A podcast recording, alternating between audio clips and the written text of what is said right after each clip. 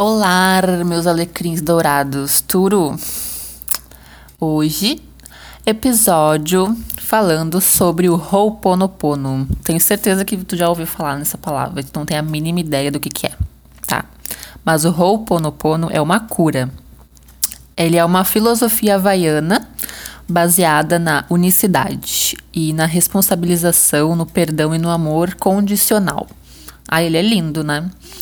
Uh, ela é uma técnica que propõe que a gente assuma o controle da nossa vida, que a gente possa entender que nós somos 100% responsáveis por tudo que nos acontece. E a partir do momento que a gente sai do papel de vítima dos acontecimentos e que a gente se torna o protagonista, a gente também pode mudar tudo que está nos deixando insatisfeitos e infelizes. Ou seja, a gente constrói 100% a vida que a gente quer.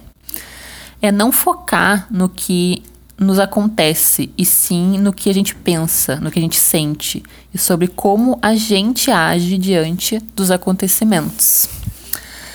E assim a gente consegue controlar os nossos pensamentos, as nossas ações e a gente assume a nossa saúde mental e equilíbrio ao escolhermos como a gente vai reagir a isso.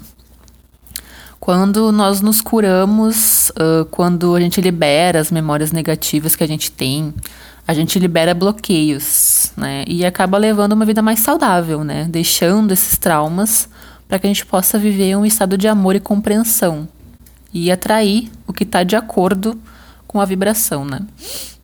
Com essa vibração de amor e compreensão. Uh, as frases do Ho'oponopono são: Sinto muito, me perdoe, eu te amo, sou grato. Todas as vezes que tu te encontrar em uma situação muito difícil, muito feliz, ou que apenas tu te lembrar, tu pode repetir essas frases, né? Sempre se concentrando nelas e se concentrando de verdade, sabe? Colocando verdade, toda aquela verdade que tu tem no teu coração e acreditando naquilo. Então, basicamente explicando, né, o que cada frase diz é: o sinto muito é reconhecer a tua responsabilidade pelos teus sentimentos. É tipo, ah, mesmo que eu não sei o que causa esse sentimento, essa memória negativa em mim, eu sinto muito. Tipo isso, sabe? Ah, me perdoe é eliminar os sentimentos que causam danos. Por exemplo, me perdoe pelos danos que essa memória ou esse sentimento tem causado.